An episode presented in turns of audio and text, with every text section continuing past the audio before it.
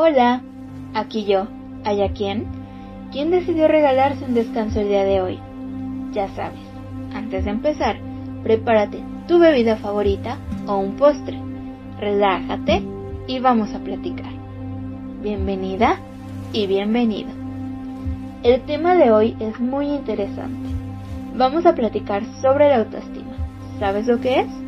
Cuando te ves en un espejo, ¿qué es lo que ves o sientes? ¿Qué percepción tienes de ti?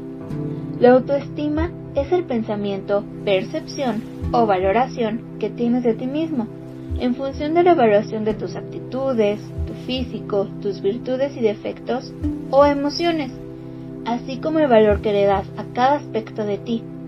Muchas ocasiones la autoestima puede aumentar o disminuir por cuestiones sociales, laborales o familiares. Por decir, el típico caso. Vamos a una reunión familiar y ¿qué es lo primero que te dicen? ¿Subiste o bajaste de peso? ¿Para cuándo el novio? ¿O para cuándo los hijos? Y si no sabemos manejar nuestras emociones o el cómo lidiar con ese tipo de personas y preguntas, ¿qué es lo que va a pasar?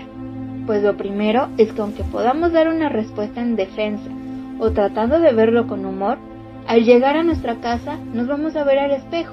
¿Y qué vamos a pensar?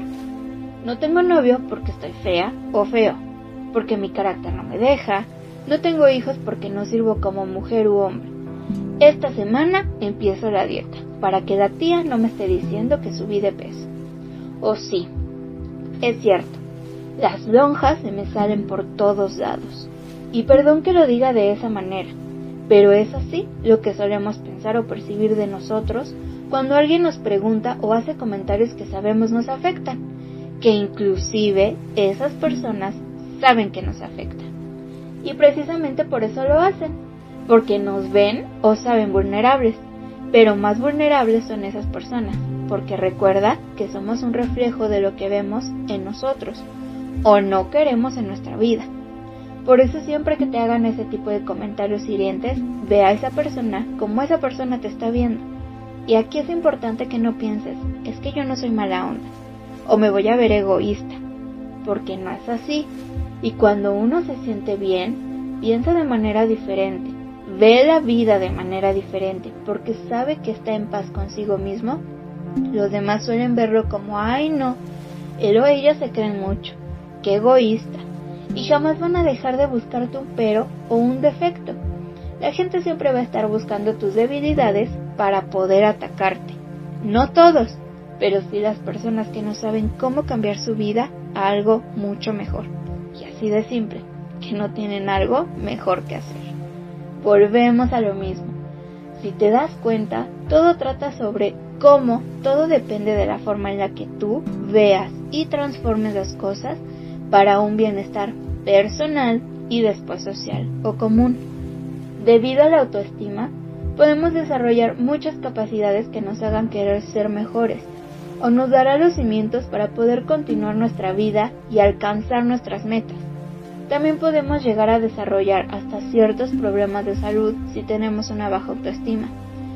Un ejemplo de ello son las personas que padecen un desorden alimenticio e inclusive personas que se han quitado la vida, porque la autoestima no solo se trata de un estoy feo o guapo, sino también si puedo o no puedo. La mayoría suele pensar así, que la autoestima trata de lo físico, pero es también cómo te sientes contigo, con quién eres, lo que haces, cómo actúas. Es importante saber la raíz de nuestros problemas, como el ejemplo que te daba hace un rato.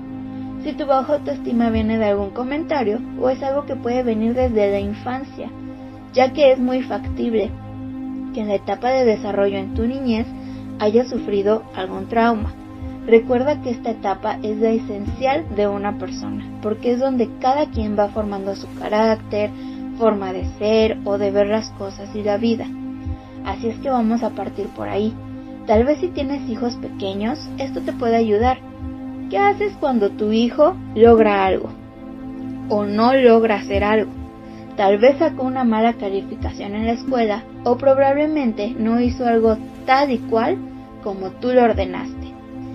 Sé que con eso último te hice pensar. ya que muchas veces solemos querer que las cosas sean y se hagan como uno quiere, porque soy tu madre, ¿a poco no? Entonces, al comenzar a hacer un regaño o llamada de atención, reprimimos los sentimientos de un niño, su libertad de expresión y de que ellos vayan descubriendo cómo son las cosas. Recuerda que todos tenemos capacidades diferentes y es por eso que no todo puede girar alrededor de nosotros ni ser como queremos imponerlo. No solo eso. Si se le antoja un dulce o un pan y empiezas, ay, te vas a poner gordo o gorda. Nadie te va a querer así. Te van a salir granos en la cara. Qué mal te ves comiendo golosinas. Son niños. Y lo que menos les interesa es si se ven bien o mal comiendo un dulce. Solo les importa disfrutarlo. Pero tú, papá o mamá, al ser la figura más importante para él o ella, inmediatamente van a dejar de disfrutar ese momento y van a empezar a creerse que todo eso malo que les dijiste va a suceder. No podemos jugar con sus miedos y mucho menos con sus inseguridades. Al contrario, hay que eliminarlos y elevar su autoestima. Por ejemplo, ok hijo, comete el dulce, pero recuerda que solo puedes comer uno porque si no tu salud se puede ver afectada. Enseñarles valores, responsabilidades, buenos hábitos, en vez de hacer un comentario, que aunque muchas veces lo podemos hacer inconscientemente, lo pueden sentir hiriente o como un ataque directo. No olvides que fortalecer la autoestima es un trabajo de todos los días para toda la vida.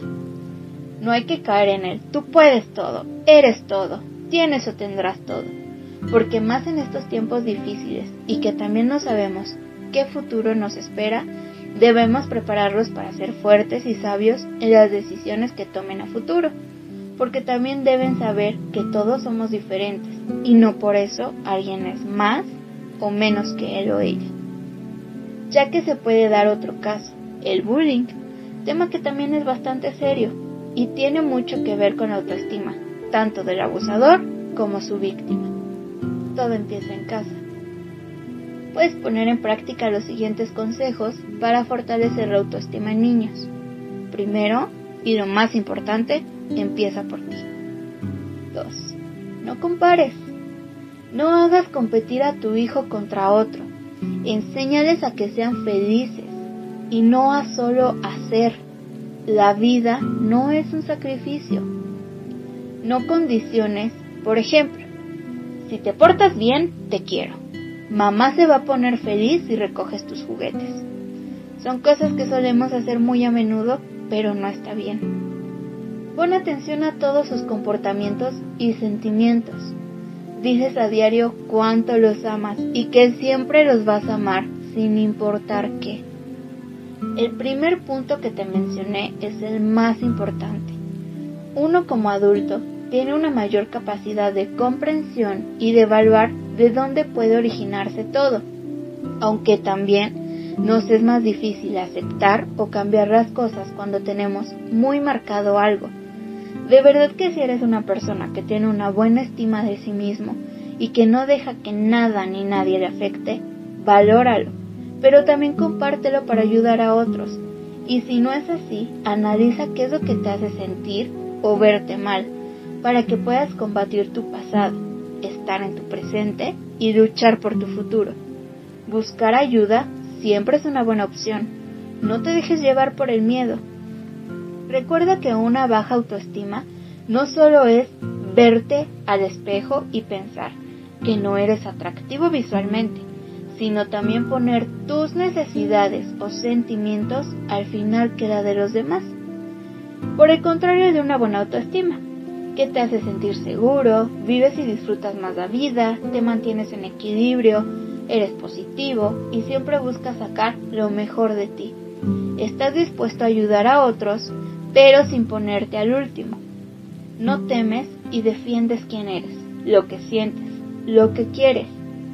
Como te dije al principio, todo eso hay que saberlo diferenciar entre una buena autoestima a una persona egocéntrica ya que el egocentrismo también implica inseguridad, ya que queremos ser el centro de atención o no sobrevaloramos. ¿Te ha pasado que estás en una relación y sientes que das y das, pero no recibes nada a cambio? Te sientes menos que la otra persona. Sientes que no vale la pena o que todo fracasa. Inclusive como papá o mamá. E intentas e intentas enseñar algo a tu hijo, pero no ves frutos. Y puedes ver un claro reflejo de ti. ¿Cuántas veces te has detenido a analizar este tipo de situaciones para darte cuenta de que primero debes amarte, aceptarte, valorarte, creerte quién eres para poder transmitir todo eso a los demás y así poder dejar huella? Y esto es lo que tú puedes hacer. Arranca tu día con un propósito. Conéctate contigo, así sean cinco minutos. Anota tus propósitos y logros día a día. Arréglate para ti, mímate, ámate. Deja el miedo, la pereza, las excusas. Busca ser la mejor versión de ti. Sé tú mismo. No busques la aprobación ajena. Desencadénate de las personas que se la pasan evaluándote o criticándote. Rodéate de gente positiva. Sigue tu corazón y lo que realmente deseas a pesar de lo que los demás digan. Agradece comentarios, pero no te enganches. Aprende a decir que no. No escondes tus inseguridades o miedos en los vicios. Intenta encontrarte y trabaja en ti. Conviértete en tu prioridad. Haz actividades que te gusten, que te hagan sentir bien, sin sentir culpas. No te compares. No compitas. Tu vida no depende de lo que hacen o dicen los demás. No te victimices. La vida será lo que tú decidas. Sé realista. Vive en el presente. Da pasos concretos. Date un regalo, no solo físico, sino tiempo para nutrir tu alma. Repite, yo me lo merezco. Yo puedo. Me amo y me acepto. Amigos, este fue el tema de hoy. Deseo que hayas podido analizar cada punto y te sirva para mejorar tu vida o ayudar a otra persona.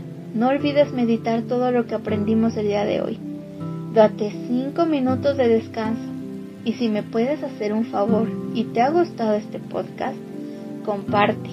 Escríbeme si te gustaría contarme tu historia o decirme qué tema te gustaría que habláramos.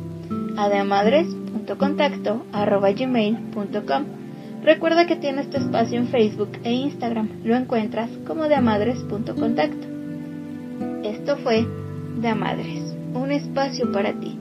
Libérate, siente latir tu corazón, enchúfate tus emociones y déjate fluir. Hasta pronto. Háblate a ti mismo, como harías con la persona que más quiero.